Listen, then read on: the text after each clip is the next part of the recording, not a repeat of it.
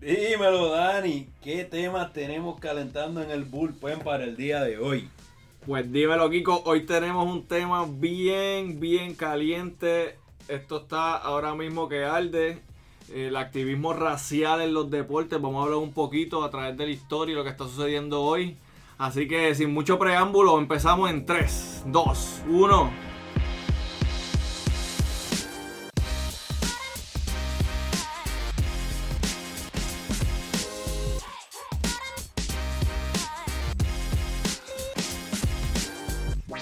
Bienvenidos al Ex Deportiva Podcast. Aquí estamos en nuestro tercer episodio con los mismos de siempre. Aquí su servidor Daniel Matos Meléndez, con Kiko Mendoza, Gilberto Oliveras y hoy de nuevo nos acompaña el licenciado Eduardo Muñoz.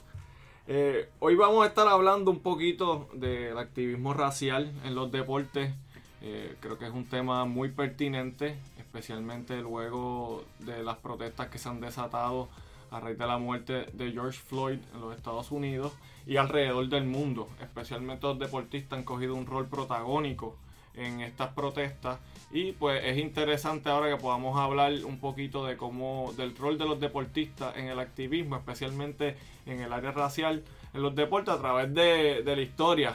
Kiko, más o menos, este, ¿cómo, ¿cómo tú dividirías esto del activismo deportivo en, en, en en el, en el ángulo racial a través de la historia?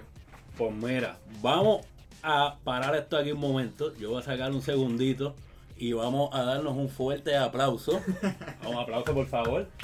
Porque como dijeron, el panel de expertos del ex deportivo en su primer episodio iba a ver béisbol. No falla en el clutch. Si el COVID no lo permite, we are back. Así que estamos en récord de 1-1.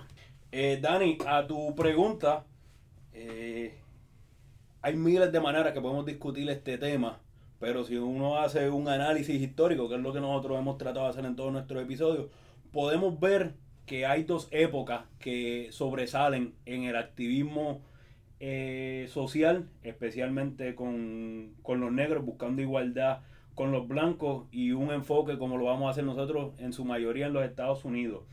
Esos dos, esas dos épocas son eh, el, Civil Rights, el Civil Rights Movement, que es en los 1960, y en la época que estamos viviendo actualmente. Eso, eso no es decir que no hay personas que lucharon por igualdad racial en otras épocas, porque como vamos a ver en todas las épocas siempre hay alguien, pero en las demás épocas se, se consideran lo que sería un outlier, o sea, no, es la norma. Sí, bueno, si nosotros quisiéramos, si, si tuviésemos un podcast de 4 o 5 horas, pudiésemos hablar de, de, de cientos de personas que han impactado de diferentes maneras este, y han hecho un esfuerzo por lograr esa igualdad. Este, nosotros pues eh, creo que el, análisis, eh, creo que es una buena época este, para empezarlo en los 1930, pero se pudiese hacer a principios de siglo, que una, una historia muy interesante es la de Jack Johnson, que como me dijeron que les gustó en la última vez, un fun fact para el que le interese ese tema, un documental muy bueno de él, se llama Unforgivable Blackness Jack Johnson, el primer campeón mundial negro en los pesos pesados, en vez de ser una superestrella, era un personaje notorio. Y tiene una historia bien interesante. Sí, él este, eh, creía interactuar con mujeres blancas. Este, Lo cual no estaba permitido. Dentro y fuera de matrimonio. Este, y por cierto, el, hombre, el hombre este, fue preso por violar lo que se llama el Man Act, que prohíbe este, transportar mujeres entre estados para razones inmorales. Así que sin entrar en mucho de cuáles deben haber sido esas razones inmorales, este, podemos ver y eso pues crea crea este, nos deja saber cómo, cómo era la vida en aquel entonces y, sin irnos en, el, en, la tangente que dijimos que no lo íbamos a hacer cuando, cuando él se convierte en el campeón mundial este sale del retiro este quien era un campeón anterior, anteriormente James Jeffries que era este, un boxeador blanco y lo que él quería mostrarle era la superioridad de los blancos por encima de los negros, cosa que no funcionó este, y él mantuvo su, su campeonato. Pero volviendo o yendo hacia adelante a los 1930, este, ¿por qué los 1930? Es la historia de Jesse Owens y para esto tuve que buscar en Google, no les voy a mentir, porque me recuerda a, a un quote que yo veo por ahí que me enteré que era de Napoleón según Google, para mí es del patrón del mal. Cada vez que yo empezaba el show decía que aquel que no conoce tu historia está condenado a repetirla. Así que no es del patrón del mal, aparentemente es de Napoleón. Eh, Jesse Owens, para el que no lo sabe, eh, fue a la Olimpiada eh, a representar a Estados Unidos en 1936. La- lo interesante de los mil no- del 1936 era que eran lo, lo que se llamaron los Nazi Games, eh, la- la- los Juegos Olímpicos Que- este, Que en Alemania. sí, que fue una oportunidad de Hitler para hacer un show mediático de para resaltar, ¿verdad? La raza blanca, la raza que, de, este, de los nazis. Y, y pues era, esa era su plataforma. Cosa que Jesse Owens, pues como quien dice, le, la fiesta. Sí, lo, Bueno. lo, lo, lo que quería, entonces, lo que vamos a resumirlo en que lo que quería era demostrar la superioridad de los blancos sobre los negros. Y cuando llegan estos atletas, pues, Y, y entonces, sí, pero a cierto punto se puede decir, si uno mira los números, lo- los alemanes demostraron su superioridad. Allí el único americano que fue a hacer un espectáculo fue Jesse Owens. Y de hecho fue bien criticado por los negros en Estados Unidos. Pero él, él, él lo que es interesante es que él decía que para él era una hipocresía boicotear eh, los Juegos Olímpicos de, en- del 1936 porque igual de racista que eran los nazis en Alemania, eh, era así con ese mismo racismo él era tratado en Estados Unidos, que era su casa y a quien representaba. De hecho, el presidente en ese momento eh, no lo ni lo llamó para, para que pasara por la Casa Blanca a felicitarlo como era tradición para lo- los que ganaban medalla de oro en las Olimpiadas. Sí, él, él a principio él era este, estaba a favor de un boicot, pero después entre los negros se pusieron de acuerdo y dijeron, mira, allá, allá, este, lo que está pasando allá es lo mismo que nos está pasando aquí a nosotros, eso no es tan diferente. Por cierto, él dice que la mejor época, que el mejor momento que lo trataron en su vida fue cuando fue a Alemania, que llega a la Villa Olímpica y en la Villa Olímpica no había segregación, no había nada y él puede estar con sus compañeros. De hecho, hay una historia interesante porque uno de los con los que él competía, él para la última medalla de oro, que era la de salto, salto largo, eh, le quedaba un- una oportunidad y el competidor, que si no me equivoco era alemán, Alemán, sí. va y le dice eh, que brincara desde más atrás. Y él mismo le pone una, algo para que él, para que Jesse Owens brincara desde ahí. Último intento, Jesse Owens brinca, gana la, la medalla de oro, el alemán va y, y lo saluda y lo felicita. Y eso ve el contraste de- del deporte y lo que sucede dentro del deporte versus lo que estaba sucediendo en ese mismo momento En la eh, política y la en la sociedad política y, en lo social, claro, en Alemania, Estados Unidos.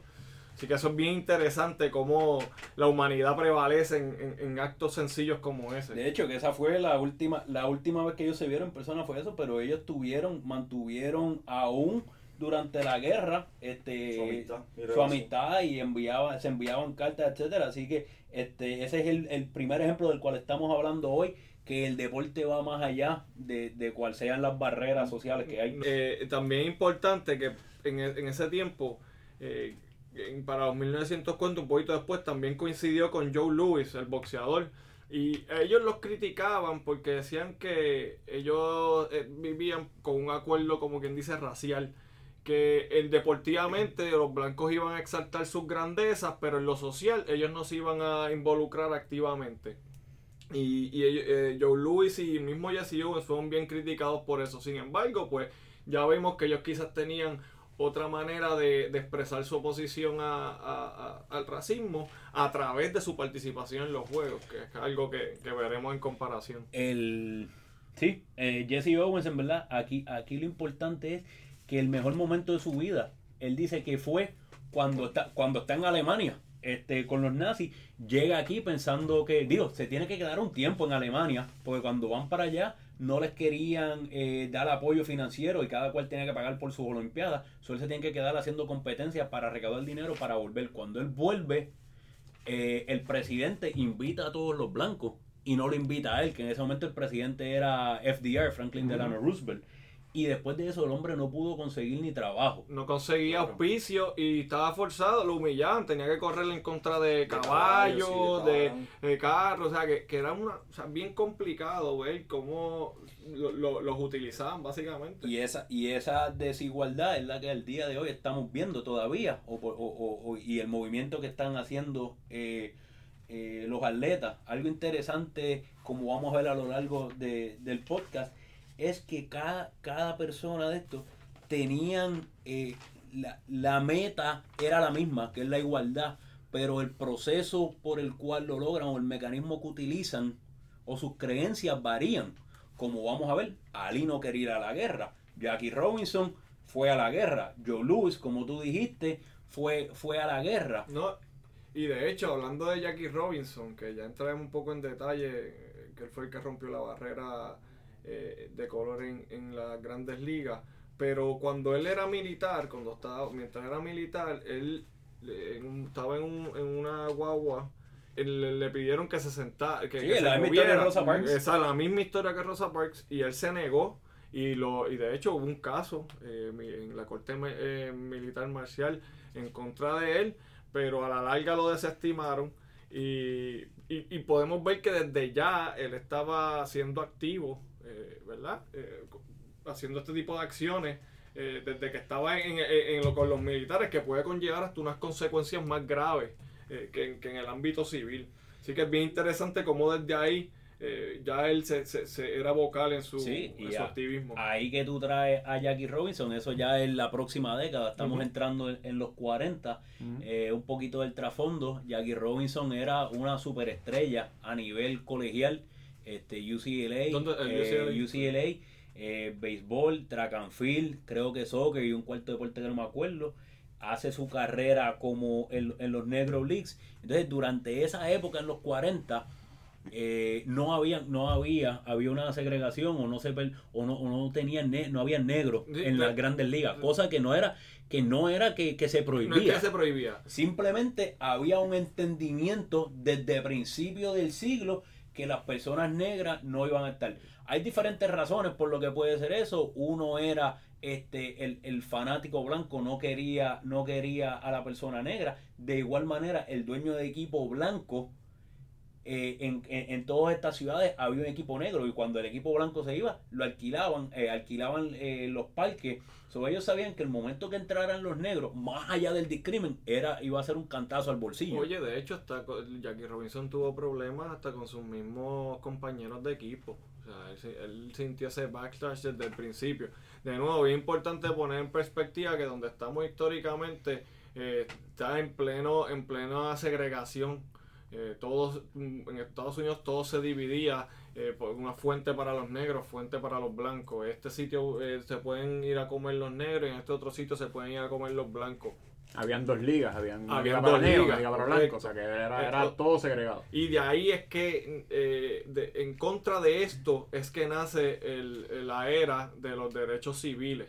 Y entonces, pues hablaré un poquito de derechos civiles un poquito más adelante, pero, pero es importante tener en, en- claro en qué momento histórico, en el contexto histórico que estamos cuando hablamos de Jackie Robinson y su inclusión en, en las grandes ligas. Hablando, hablando de Jackie Robinson y, y con todos los otros atletas que hemos mencionado, son, son atletas, y no, no, no son atletas, perdón, son, son ciudadanos, son, son humanos que están adelantados a los tiempos en la manera de pensar comparado a lo que está viendo esa, esa, ese momento, esa cultura.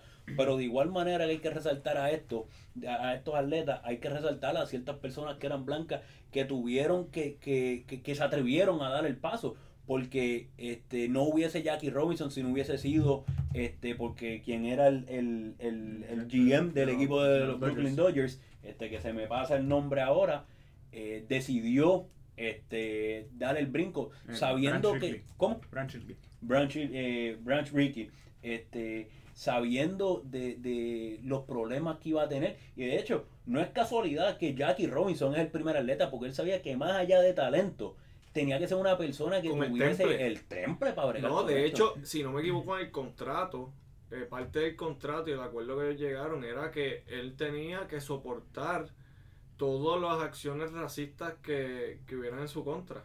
Tenía que aguantarlo y no podía comentar en contra de eso mientras fuera parte del equipo. O sea que eso fue desde el principio, ya sabían lo que venían y, sab- y él sabía que ten- iba a tener que tener este eh, de cuero duro, tener que aguantar este, para, para poder mantenerse en la liga. Y que si se mantuvo, fue una superestrella. No, y- no, tan solo eso, olvídate de eso. Él llegó allí con todo el hate, con todo, Y con dominó. todo- y fue el Rookie of the Year. El hombre llegó ahí a poner números. Y Branch Rickey, que era la persona este, que, que quería darle el shout out, más allá de lo que él logró, porque también si nos adelantamos a los 1950, él es el responsable de, de, de, de escautear y filmar a Roberto Clemente, que también este, tiene, tiene todo, todo el mérito del mundo. Este, yo creo que, que Clemente tenía, tenía este, dos problemas en contra de él. Uno que era negro y otro que era puertorriqueño. Ujú. So, él, él tiene que pasar por, por, por esta situación a mayor escala y aún, y aún así no se concentraba en, en, en su situación personal, sino él quería la igualdad de la persona negra y la persona latina este, a nivel de Estados Unidos, cosa que él hizo vocal en y todo poder, momento. y poder representar esa- esa- esas raíces latinas, esas raíces negras con orgullo, porque él trataron de decirle muchas veces que no era Roberto, que era Bob. Y ustedes vieron esa entrevista, ustedes saben cómo él dice que My name is not Bob, Roberto. No, y de hecho, él muchas entrevistas, eh, creo, si no me equivoco, una después de la Serie Mundial, le empieza en español. A propósito. Sí. Eh, así que él siempre fue en vocal, siempre fue en vocal para que no consideraran a los latinos y a los negros como ciudadanos de segunda clase. Y esa, esa situación pasó similarmente con Peyot. Cuando Víctor Peyot está, lo cogen en los Yankees, eh, ellos tienen la opción, él era Paréntesis, Víctor Peyot fue el primer eh, negro puertorriqueño Segundo. que jugó, el negro puertorriqueño, que jugó en las grandes ligas. Fue el segundo y el segun- puertorriqueño y el después segundo de negro en jugar en las grandes ligas después de Jack tengo entendido. Pues cuando, cua- eh, cuando los Yankees tienen la, Víctor Peyot era el to- prospecto, mm, el mejor prospecto que tenían los Yankees en ese momento. Y en el 55 los Yankees deciden escoger a Elston Howard como su primer jugador negro en subir a, a- a la- al equipo de grandes ligas, y escogiéndolo por encima de él. Y eso causó una, una ¿verdad? unas protestas que en Yankee Stadium de parte de gente negra y después gente puertorriqueña porque entendían que el motivo por ello fue racial. Sí, y eso, y ahí el, el hecho que tú digas que era en el, en el 1955 resalta, resalta algo que es Jackie Robinson fue en 1947. Son un equipo en el mismo estado, en Nueva York, que probablemente era más progresista que, que, que, que los estados en el sur, le tomó ocho años.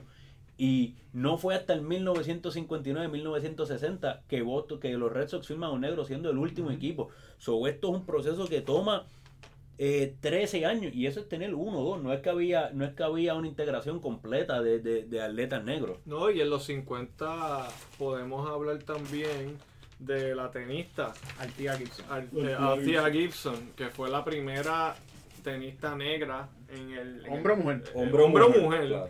En el tour ganó 10 Grand Slams, o sea que Y era, era una caballota. no la habían permitido ir hasta que una atleta o una colega de ella, Blanca, escribió una carta a la Asociación de Tenis bien fuerte y entonces cambian su decisión y la permiten competir. No, y, y de hecho también jugó golf profesional.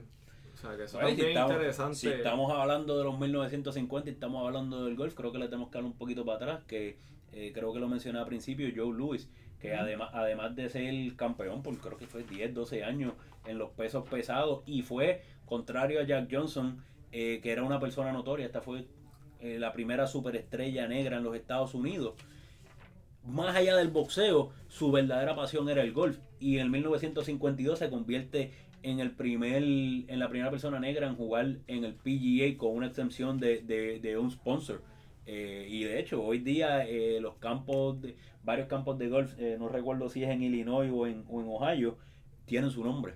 Así que lo- los años 50 vamos viendo como, como vamos progresando a lo que nosotros dijimos que es una de las épocas calientes este, Sí, eh, los civil rights movement en los, sí, los 60 los derechos civiles que también va, hablando de, de- de personalidades más, más famosas por ejemplo Bill Russell también en eh, ya para los 50, en 50 60 cuando está en la liga eh, fue alguien bien vocal Eh, cuando entró a la liga criticó mucho que hubiera un límite máximo de negros en la, en la NBA creo que permitían solo 15 eh, en toda la liga eh, después eso lo, lo cambian, obviamente, cuando ven el impacto que, que tienen los negros en el juego.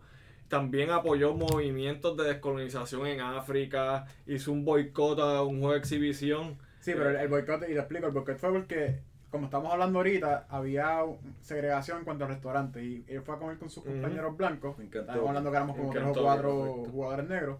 Y le dijeron que los negros no podían entrar allá a comer. Y ellos decidieron que no voy a jugar entonces en Kentucky y se fueron del estado completo, por completo. Que era un juego de exhibición, va, va a recalcar, pero como quiera hicieron el statement. Oye, Gilberto, y si estamos hablando ya de Bill Russell, este, podemos yo creo que adentrarnos en, el, en, en, los civil rights, en los civil rights movement, empezando por Bill Russell y cuando, cuando lo que ellos logran hacer, lo que ellos querían hacer, lo que ellos intentaron hacer con la muerte de, de Martin Luther King. Pues el, el- sí, porque es bien importante que el, día que muere Martin Luther King, ese día había un juego de postemporada de los Celtics contra los Sixers. Probablemente dos de los mejores jugadores en toda la historia, Bill Russell contra Will Chamberlain. Un juego sumamente importante. Ese juego pero propusieron no jugar, no jugarlo. Los jugadores no querían jugar, nadie quería jugar, no querían verlo. Las personas, las personas, las personas negras no querían jugar, no querían verlo. Y al, al final decidieron jugarlo porque era pues una, una distracción para el pueblo, para evitar que se formaran rebeliones, para evitar que hubiera problemas en- pues, sociales. Y al final se decidió jugar. Y Bill Russell en, en el, en el locker, para, que, para convencer a sus colegas negros que, de que salieran a jugar, les habló y les dijo que esto no es un problema de blanco contra, ne- blanco contra negro, ni negro contra blanco, esto es un problema del pueblo americano. Y esto es algo que marca o, o cementa este, lu- este, este momento histórico como algo bien impactante para los deportes, el momento en que Martin Luther King muere. Y ellos, pues, no pudieron no jugar ese juego, hubo que jugarlo. Pero nuestro Roberto Clemente logró que, que no se jugara, que creo que ese día era el, eh, el día inaugural de la temporada y él logró que empujaran la temporada para poder este, mostrar su respeto a Martin Luther King. No, y hablando, hablando también de, de, de esa época, hay que resaltar a Karim Abdul-Jabbar, que su nombre anterior era Liu Alcindor. Eh, Karim fue una superestrella del, o sea, del NBA también, pero a nivel colegial, eh, eh, básicamente hands down el mejor jugador de la historia colegial. Eh, ganó 3 de 4 años, múltiple eh, jugador más valioso.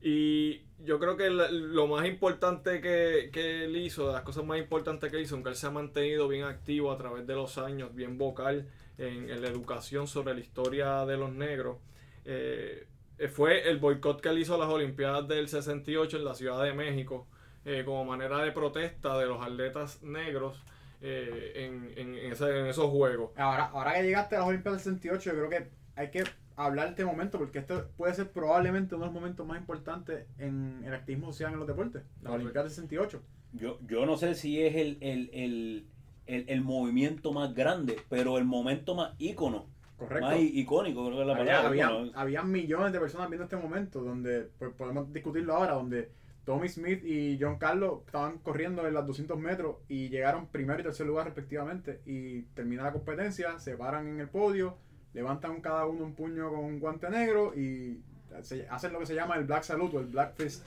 Sí, pero, pero eso no, no es que no es que llegaron primero y tercero, este, digo, es la realidad, pero hay un trasfondo Ah. este gigantesco y mucha gente que, que hay que darle crédito por este tipo de movimiento. En, en, ple- en pleno Civil Rights Movement, eh, ellos eran estudiantes en San José State, una universidad en California, este, donde ellos pues fueron este, indoctrinados fueron, o fueron eh, eh, eran mentores de Harry Edwards. de. Harry Edwards y, y él, él comenzó el movimiento que es este Olympic Project, Project for Human Rights. correcto y ellos de hecho ellos querían boicotear las olimpiadas Y estuvieron a punto de. Cuando ese equipo de track and field es considerado uno de los mejores equipos de track and field en la historia de la americana. Estaban haciendo un Dream Team para el track y, estaba- y muchos de ellos pues, estaban a favor del boicot. y, y ellos al, al final del camino deciden ir a las olimpiadas y ellos habían sido bien vocales de que iban a hacer algún tipo de, de- Manifestación. de manifestación cosa que está terminantemente prohibido y en aquel entonces uno se les había puesto este se les había notificado que iba a tener repercusiones y dos temían por sus vidas Correcto. Antes el- durante y después del proceso La- las reglas del- de las Olimpiadas, la regla número 50, si quieren buscarla, es la regla que habla sobre que no puede haber ningún tipo de manifestación en, la, en los podios o en las Olimpiadas. Y esto es algo que se, está en vigor desde hace muchísimos años. Es algo que ya sabían ya que, que venía por ahí. Vol- volviendo al tema de, de, de, de John Carlos y Tommy Smith, que eran personas que, que, pues, especialmente John Carlos, eran bien, bien vocales y, y Ujú. creían mucho en el movimiento. Al ellos hacer esto, que si uno se pone a ver, dicen que, que da la casualidad que ellos, no es que da la casualidad, es que ellos fueron puestos en este mundo para ese momento, para las tres personas que estaban en el podio. Son tres. Y es digo- importante recordar que son tres. Y ahí yo quería preguntarte, o sea, que hay que interesante analizar qué le pasó después a Peter Norman, el australiano que quedó tercero, con lo de la regla. Segundo, segundo. Segundo. Con lo de la regla y luego en, en su, en su vida personal, porque es que la gente no se dio cuenta que él también tuvo su silent protest eh, eh, en ese podio. Digo, es que lo, que lo que pasa es que como tú dijiste que estaban creando un Dream Team en Estados Unidos, en esta- eh, el equipo de Estados Unidos, eh, los pronósticos eran que oro, plata y bronce eran americanos y Correcto. por ahí salió Peter Norman, que es Con un, el, el récord, el récord australiano de 200 metros hasta el sol de hoy. bueno, él, él, él llegó segundo, Correcto. que para sorpresa se supone que ganara John Carlos, se lo ganó Tommy Smith, segundo llegó Peter Peter, Norman que hace un 20 flat, con la, con la plata hace un 20 flat, cosa que eh, marca que hubiese ganado las Olimpiadas en Sydney. Ah, que esa, esa dicen que es la competencia de 200 metros más, más espectacular. Que la carrera en sí pues se pierde en un momento más grande. Peter Norman, blanco, de momento se entera de todo este movimiento. Porque ellos le dicen, vamos a hacer algo, como que eh, vamos a hacer un tipo de protesta, y, y ahí él se entera. Y, y- Y él dice que quiere participar. Él, él le dice, yo quiero ser parte de lo que están haciendo. Pero pues obviamente tenemos, ellos tenían un solo set de guantes. Se le quedó a... a- Bueno, que fue idea de él, fue idea de él decirlo. De, pero entonces lo, lo, lo, lo interesante de esta historia es que él dice, no, no, yo te apoyo. Y entonces uno viene a ver el trasfondo de él en Australia, que uno pues, pues, no, no, no tenía tanto conocimiento. En Australia estaban pasando por un movimiento igual al de Estados Unidos, Sí, bien similar. donde, donde lo, lo, se llama la época, los, the, stolen, the Stolen Generation, que era que el gobierno le quitaba los hijos a, la, a, la- a los aborígenes, a las personas A la negras y se los daban a la gente, a la blanca. gente blanca. Además habían muchas leyes discriminatorias y tenían unas restricciones peores que las de Estados Unidos ahora para la inmigración. O sea, Sí, y entonces él era, él estaba, la familia de él era clase media baja y ellos son pro eh, civil rights y, y la familia de él era el eran parte del Salvation Army que se dedicaban a, a apoyar estas causas. So, da la casualidad que estas tres personas, cada cual logra su merecido, cosa que, como yo voy a decir ahorita, cada persona que está dispuesto a tomar este una posición de esto tiene que estar dispuesto a Asumir las asumir las consecuencias. consecuencias, Claro. cosa que él asumió vamos a hasta ver el en día de el su muerte. vamos a ver el caso de Peter Norman. Peter Norman lo sacaron del equipo olímpico, no lo dejaron participar más nunca. Para el- la Olimpiada del 2000 en Sydney le dijeron, si tú dices que lo que hicieron John Carlos y Tommy Smith está en contra, si tú condenas lo que ellos hicieron, puedes participar de, de la Olimpiada y ser, ser el coach de la Olimpiada. Y él dijo, no, yo no voy a condenarlo porque estoy de acuerdo con lo que ellos hicieron. Lo banearon o lo, prohibieron de, de estar en ese equipo. Y hasta el día de su muerte no, no permitieron que estuviera, que formara parte del equipo australiano ni de la- los Lo, libros. lo- lo gracioso de esto, lo interesante es que tiene que ser Estados Unidos, que le da este su, su momento y, y- y hoy día este USA Track and Field tiene una declaración que existe el Peter Norman Day. Dicen que uno no es profeta en su tierra, que uno tiene que ir a, a una tierra ajena.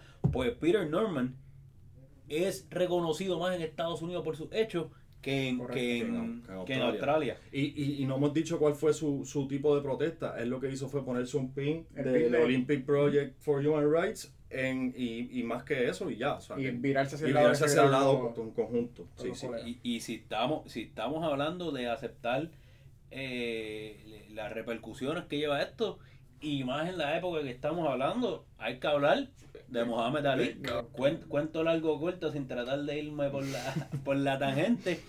Eh, él, él- él entiende que su nombre de Cassius Clay es un nombre de, de esclavo que le ponen. Él, él encuentra eh, la religión los black muslims que son que son guiados por una persona que se llama Elijah Muhammad. En todo esto él, él se él se convierte en el campeón mundial y la gente tenía un gran problema con esto que él estuviese apoyando a una religión que, que- que ni se sabía bien lo que era, que era un movimiento, porque hay que ver que en esa época estaba el movimiento de Elijah Muhammad, que son, que son los Black Muslims, está, está el movimiento de, de Malcolm X, está el movimiento de, de Martin Luther King, este y, y él tiene que pasar por todo este problema y de hecho en sus grandes peleas tú reconoces y una es con con- Paréntesis, ahí es que él se le cambian el nombre a Mohamed Ali. Bueno, él, él se lo cambia. La gente no quería. No, pero exacto, él dentro de, de, su, de la religión, él cambia el nombre a Muhammad Ali y deja, como dijiste, el nombre de Cassius Sí, porque, porque, porque el nombre de Mohamed Ali es su, es su nombre de un negro libre. Y entonces la gente, cuando uno viene, él, él empieza por todo este proceso, uno empieza a ver las peleas. La primera pelea era con Floyd Patterson, este, un, un- negro americano, y la pelea se ve de la superioridad de Estados Unidos contra la religión musulmana, cosa que no le va muy bien a los Estados Unidos. Y después la otra es Ernie Tero, que se negaba a decirle, a decirle, a llamarlo por su nombre. Y si uno busca los videos en YouTube, se ve clarito Mohamed Ali dándole una escalpiza y entre combinación y combinación lo que le gritaba era What's my name, say my name. Y, y ambas peleas, él las estiró para poder mandar su mensaje de que él era la persona más poderosa. Pero Y su mensaje llegó más fuerte eh, después, donde se tuvo que sacrificar. Tuvo un casito bien interesante eh, por negarse ir Sí, a la guerra de Vietnam. él- él- en base, en base a, a sus creencias religiosas, este, él, él no, eh, ellos no pueden este, ni usar armas ni, ni, ni matar a personas, por lo cual él, él, él se niega a ir a la guerra, cosa que tiene sus repercusiones. Pierde su título y entonces pasa por un proceso criminal que toma eh, cinco años. Además de que lo, lo- le prohíben participar de deportes de boxeo por tres años. Bueno, porque le, le quitan los títulos, le quitan Quitan la, la licencia, licencia. y Claro. le quitan su pasaporte. Correcto. Le quitaron todo. De hecho, él demanda eh, más adelante a- eh, al New York State Athletic Commission porque, ¿verdad? La historia es más larga eh, entre los argumentos, pero él eh, básicamente termina reclamando por el- igual protección de las leyes que a otros, a otros boxeadores eh, y atletas que habían tenido problemas eh, con la ley, no la habían suspendido, le habían quitado las licencias de boxeo como le había ocurrido con él. Cosa que lo permite luego eh, poder a la larga le dan, le, le dan el injunction para que pueda volver a reinstalar la licencia y ahí vuelve eh, al boxeo. Sí, y, y como nosotros, este, pues, eh, el podcast también es legal, yo creo que hay que resaltar el caso, lo interesante del caso, eh, su, su argumento Del caso del que llega al Supremo. del caso que llega al Supremo. no este que yo acabo de No, no, perdón. Sí, Eh, para no eh, Cassius Clay, a.k.a. Ali versus, versus, versus United States. Él lo que decía, él era que él era un, yo no, no sé cuál es un, la un obje- un un objetor por conciencia. Sí, un conscientious, conscientious objector. Básicamente que sus creencias eh, prohíben el involucrarse en cualquier tipo de, en el concepto de guerra en general. Es bien importante porque uno de los argumentos era que él solo se oponía específicamente a la guerra de Vietnam y eso no cualifica bajo la objeción eh, de conciencia. O sea que es interesante cómo, cómo eh, usan ese argumento y de hecho en el Supremo se discute hasta cierto punto, porque después no quieren entrar mucho en eso, sobre si lo- el concepto de la guerra santa es un concepto de guerra real para cuestiones de saber si realmente Mohamed Ali estaba opuesto a todo, a la guerra como concepto general, que es lo que sí cualifica, o estaba opuesto a un tipo de guerra u otro como un stance político y o racial. Que, es- que es interesante porque el caso llega al Supremo y el Supremo no iba a ver el caso. Y de, y de momento se enteran que el FBI había tenido un wiretap ilegal de conversaciones de él con, Mar- con, con Martin Luther King. Lo bajan para, para todo el proceso, a ver si había sido este, ilegal. Vuel- vuelve a subir y cuando sube deciden que lo van a ver por el mero hecho de que es Ali. Ellos entienden que esto tenía tenía tanto tanta publicidad que, que, que tenían tenían que hablar del tema. Entonces cuando cuando cuando van a tomar la decisión, eh, Thurgood Marshall, este que era el juez negro, tenía que tenía eh, he recuses himself, ¿sabe? que no, no va a formar parte de la decisión y, y la decisión iba a ser 5 a 3. Y entonces, eh, by the way, esto si, si quieren ver un documental, fun fact, eh, Ali Greatest Fight, que es de HBO, te lo explica, mira, al chavo. Este, Por si acaso, por si no lo entendiste de Kiko. Sí, no, no, no, oye, no. Busca el documental. No es que lo viste anoche y nada por el estilo. no, no, no. Este, de hecho, no, esa película la vi con el viejo hace, hace un tiempo, pero, pero lo resalta muy bien. Eh, y Harlan este, hace flip y entonces queda un empate. Y si hay un empate, se sostiene la decisión que venía subiendo, por lo cual con un empate hubiese, Ali hubiese ido a la cárcel. So, entonces siguen pasando y lo van a poner 5 a 3. Entonces tienen el miedo de crear un precedente que todo aquel que no quisiera ir a la guerra se convirtiera a la religión. So, ¿Qué hacen? Encontraron que hubo un, Un aspecto procesal. una falta de una falta de due process. So, no crean un En, precedente en el, en el proceso administrativo. de Louisville UDI, principio. exacto, ni siquiera en el UDI, eh, cuando había llegado ya al, tribunal. Y, y se lavan las manos y termina siendo una decisión unánime. Pero específica, de aplicación específica a Mohamed Ali. Ali. Así que este e- el, caso pues resulta solo para, para él, pero ese proceso, esa época de cinco años, él demostró cuáles eran las repercusiones que él quería, a lo que él estaba dispuesto, y él estaba dispuesto a morir por sus creencias y Correcto. perder todo el dinero. Claro, y perdió su prime. Sí. En, este, en este, peleando por esto, perdió su prime, su- por lo menos tres años de su prime. Pero siguió ganando. Y, y sigue, sí, no, sí, de hecho, pero, pero podemos ver que nos perdimos, sacrificó una gran parte de su carrera y yo creo que eso, eso es- podemos compararlo un poco con lo que está haciendo hoy en día la jugadora, Maya Moore. la ex jugadora de Minnesota, Maya, Maya Moore, que, que no va a jugar esta temporada y la no jugó la anterior tampoco, eh, porque ya está ayudando en un caso de Jonathan Irons, que tiene una sentencia de 50 años. Ya salió libre. Ahora, Eh. ahora en marzo salió libre. Sale libre. Pues Pues, la WNBA está haciendo un trabajo especta- eh, espectacular. eh, la- lo- las jugadoras, mejor dicho. Perdón, sí, sí, la Porque las jugadoras han sido bien activas, este, especialmente el 2016 con el movimiento Black Lives Matter. eh, usaban camisas de, de- de- ¿verdad? A fin, a- con estos fines y la WNBA de hecho las multó por, por lo que ellos llamaban este, Standard Uniform Violation. Eh, obviamente ya siguieron protestando y a la larga la WNBA ve que no le va a ir bien multando a, esta, a, las mujeres que están en protesta, así que les quitan eh, la- la- las multas después de que estrellas como Tina Charles, Natasha Cloud, la misma Sue que es blanca pero se unió a la, a la protesta, eh, acusar a la WNBA de silenciar su causa, lo cual contrasta con la NBA que el NBA ha sido, Adam Silver por lo menos ha sido vocal en decir que él le gusta que los jugadores utilicen sus plataformas, eh, las plataformas deportivas para llevar, para protestar y llevar, y llevar, ¿verdad? Ese, ese mensaje. En la NBA, y creo que es muy importante eh, hablar de, de su figura principal, eh, LeBron James.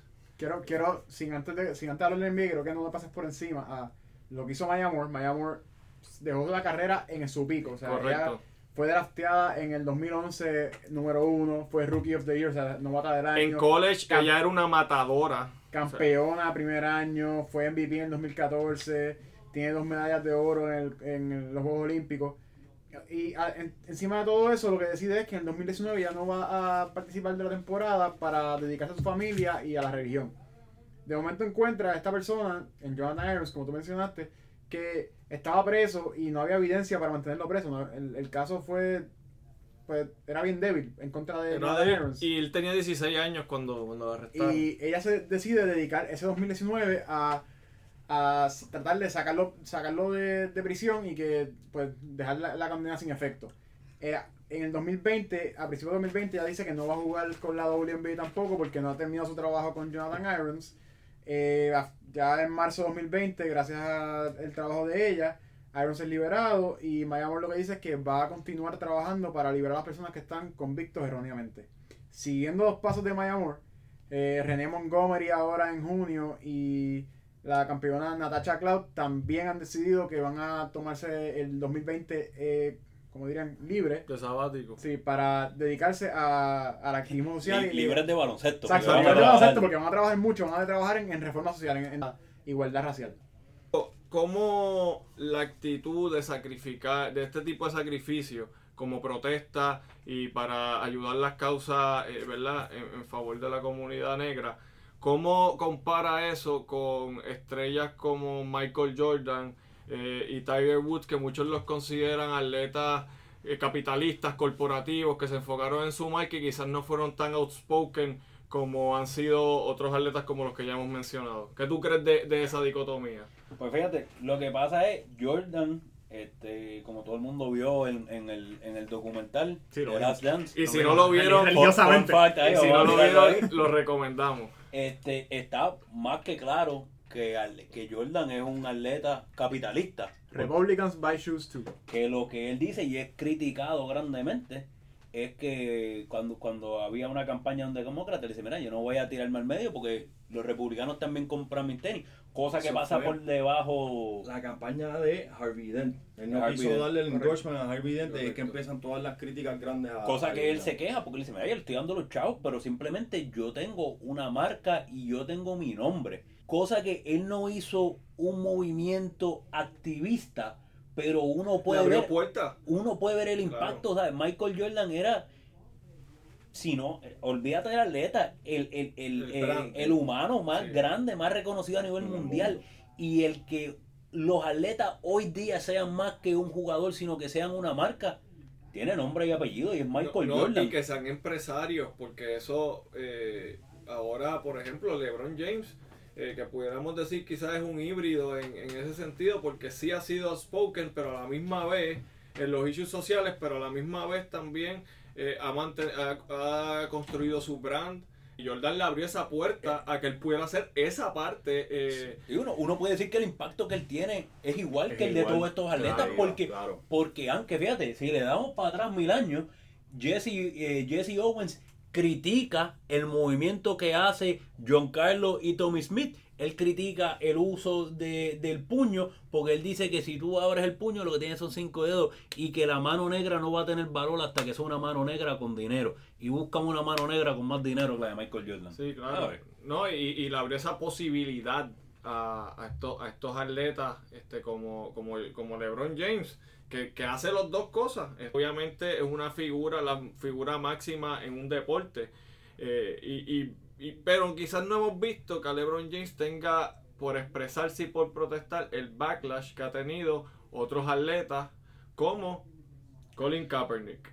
Colin- Kaepernick y la historia podemos llevarla atrás hasta el 2016 y Colin Kaepernick decidió empezar a sentarse durante el, el himno porque entendía, al igual que y voy a dar un poquito para atrás en el 96 Sí, Mahmoud Abdul Rauf. Que podemos hablarlo también un poco más, entendía que la bandera y el himno no representaban lo que era la libertad, lo que, lo que promovía. La bandera promueve libertad y lo- promueve justicia y ellos entendían que los negros estaban siendo oprimidos. Y Rauf tenía un, aspe- un aspecto religioso también Claro, dentro era- de su protesta. También Claro. que, era, que era el musulmán, El musulmán. Que, que va de la mano de Ali. La, la grandeza de él es que él se convierte en la figura que lleva esto a otro nivel. Sí, hay que darle todo el crédito a lo que hizo eh, LeBron, Wade, Chris Paul, pero la figura del movimiento se convierte en él y es quejándose, una protesta hacia la desigualdad y, y- y el sufrimiento,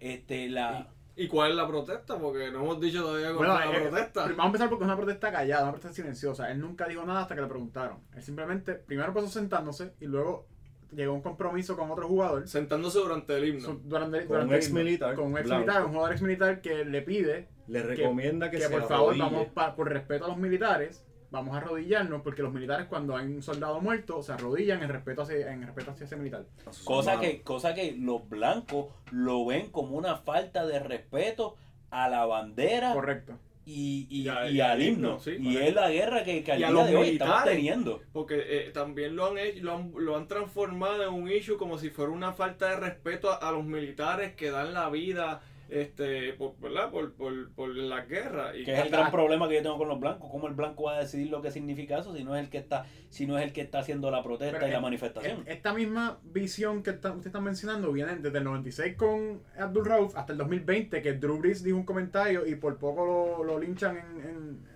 En las redes, en Sí, lo, destrozaron por el comentario pero, que hizo. pero fíjate que es lo que yo creo que, que es lo que lo que quieren lograr aquí sea sea con honestidad o no pues yo no, no podemos saber pero a través de este proceso Drew Brees cambió su parecer Correcto. y aprendió y logró entender el significado que si él es que si es eh, honesto o no pues yo quiero pensar que sí porque Drew Brees ha sido un ciudadano ejemplar especialmente en el estado de New Orleans con todo lo de Katrina y eso es lo que quiere este este movimiento es poder lograr Educar. educar Educar. Vamos a darle la perspectiva de, ok, están criticando al himno. Si tú te pones a analizar la historia, las primeras personas que comenzaron a, a- a sentarse en los himnos fueron los mismos americanos fanáticos durante la guerra de Vietnam. Luego no hemos dado el trasfondo de Abdul Rauf, que, que no tan reconocido Exacto, como mucha- Kaepernick y como Ali. Los Mucha demás. gente le pasa por encima porque es un jugador que estaba alcanzando su pico en el, en el 96. Era un jugador que es drafteado en los 90, tenía 6 años en la liga. Si sabes de un poquito de baloncesto, sabes que el NBA el pico es a los 6, 7 años de la liga, así que está alcanzando su pico. Un jugador que los expertos consideran lo que es Curry antes de Curry. Metía la bola donde fuera, era el líder anotador, líder en pases en su equipo. o sea que se montaba para ganar Ay, bendito, estaba, estaba, estaba a otro nivel. Entonces, él, él decide empezar a sentarse. Él decide empezar a sentarse durante el himno. Y eh, nadie se da cuenta, llega un momento, un reportero va, lo entrevista, sale un reportaje sobre él, y de la nada todas las cámaras están pendientes a qué hace él durante el himno. David Stern dice, tienes que salir durante el himno y pararte, o te quedas en el locker. Tienes esas dos opciones, no hay más ninguna. Él dice, pues no, me voy a sentar durante el himno, así que lo suspenden por un juego. Este juego le cuesta 32 mil dólares, una suspensión de un juego. Cuando termina esa suspensión, él aparentemente busca guía con un líder espiritual. El, guía el líder espiritual, este, es- eh, disculpen, no fui, no dije que era, era musulmán, pues se convirtió, era un converted muslim. Y el, el guía espiritual le dice que la mejor opción no es sentarse ni salirse, es pararse y orar con la, con la cabizbajo. O sea, sentar, pararse y orar. Quedarse callado, acabar Exacto. bajo mientras está el himno y orar una, Exacto. una Por eso- oración del, musul- de- del Islam. Por eso es que la suspensión dura un solo juego. Eh, le, le- le trajo problemas, sin embargo, porque al terminar esta temporada, los Nuggets, a pesar de que estaba promediando sobre 19 puntos y sobre 6 asistencias, o sea, era el líder de anotación y asistencia en, el- en los Nuggets, deciden cambiarlo a los Sacramento los Kings, Kings. porque supuestamente traía muchas distracciones consigo. En el equipo del Sacramento Kings le pierde minutos, va para el banco, dura dos años sacando bien pocos minutos, lo sacan de la liga básicamente, no consigue ni un tryout, a pesar de haber sido de los mejores jugadores en el 96. Eh, para el Y ser 98, el most improved player en el 93. correcto. Y para el 98 está fuera de la liga, no está jugando más. Vuelve para los 2000, creo que es, y lo firman y juega como 10 minutos por juego, 12 minutos por juego. No juega mucho, está fuera de la liga, no. Él pasó la mayoría de su carrera en Europa, fue un jugador allá, no nada excelente allá como era el NBA, pero básicamente le costó la carrera. carrera de baloncesto el protestar por el- los derechos y por la igualdad racial y religiosa en Y este fue caso. más allá. En el 2001 a Raúl le queman la casa Correcto. por las protestas en, co- que, o sea, en contra suya, por, por, por la protesta que estaba haciendo en contra del himno. Llegaron hasta atacarlo, no a él, pero a, a su propiedad. Y, y, y eso compara con eh, este, lo que le han hecho a Kaepernick, que no ha conseguido uh, volver a la NFL desde el 2016. Correcto.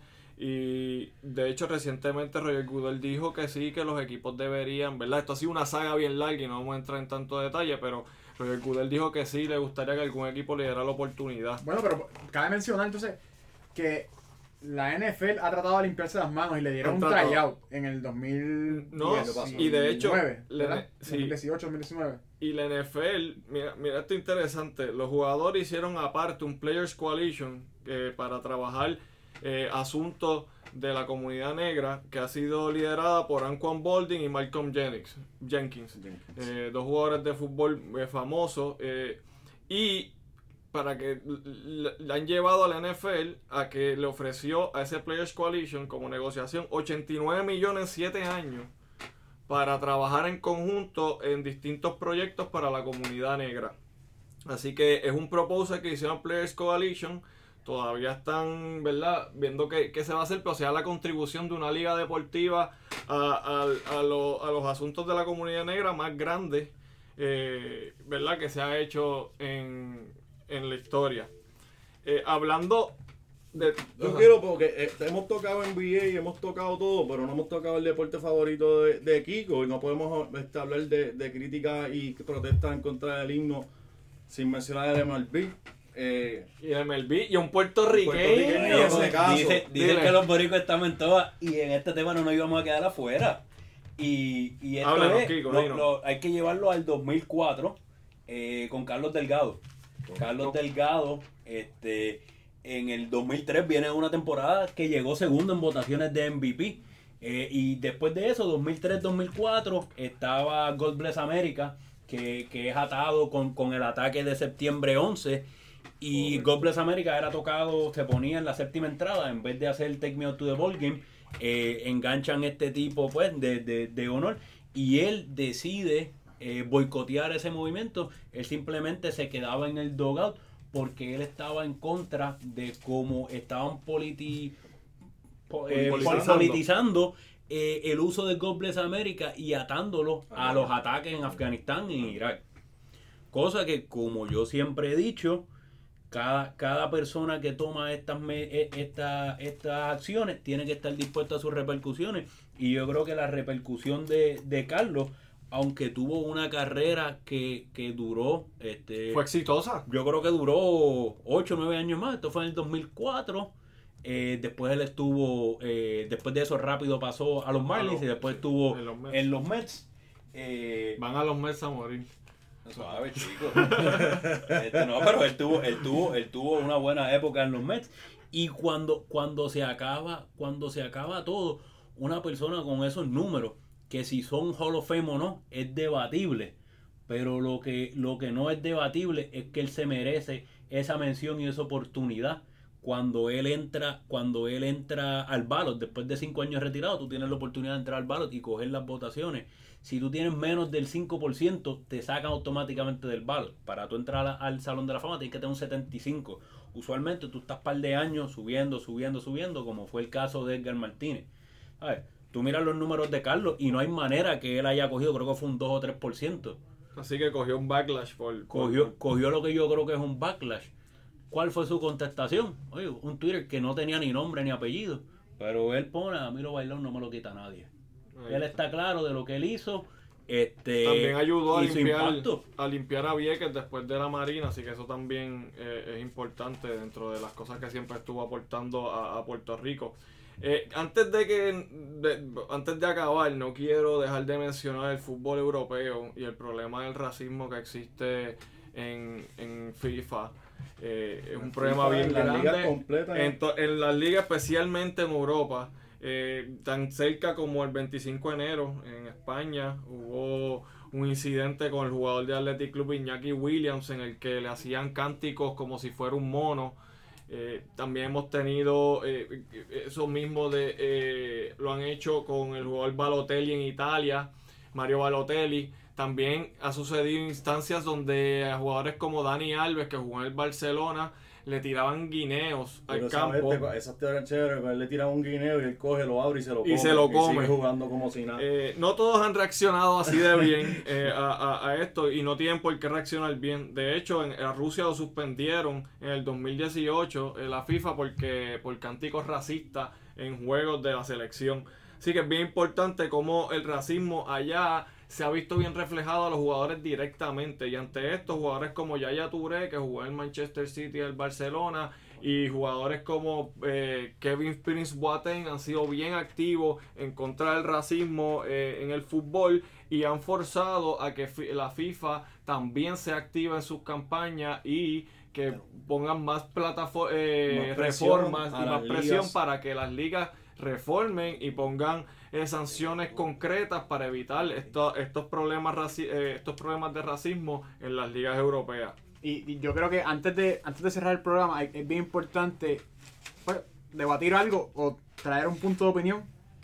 Hemos hablado de que el deporte muchas veces se, se trata de, de- de separar de la política o de- del aspecto social. Pero cantar el himno es un aspecto político. Correcto. ¿Qué tú crees? Y voy a preguntarle a cada uno, hay tres personas aquí frente a mí. Kiko, ¿qué tú crees? ¿Hay, hay espacio para la política o para el aspecto social, el activismo social dentro del deporte? Mira, yo creo que el, que el deporte, especialmente profesional, no es, no es solo una competencia, que es lo que uno ve en televisión.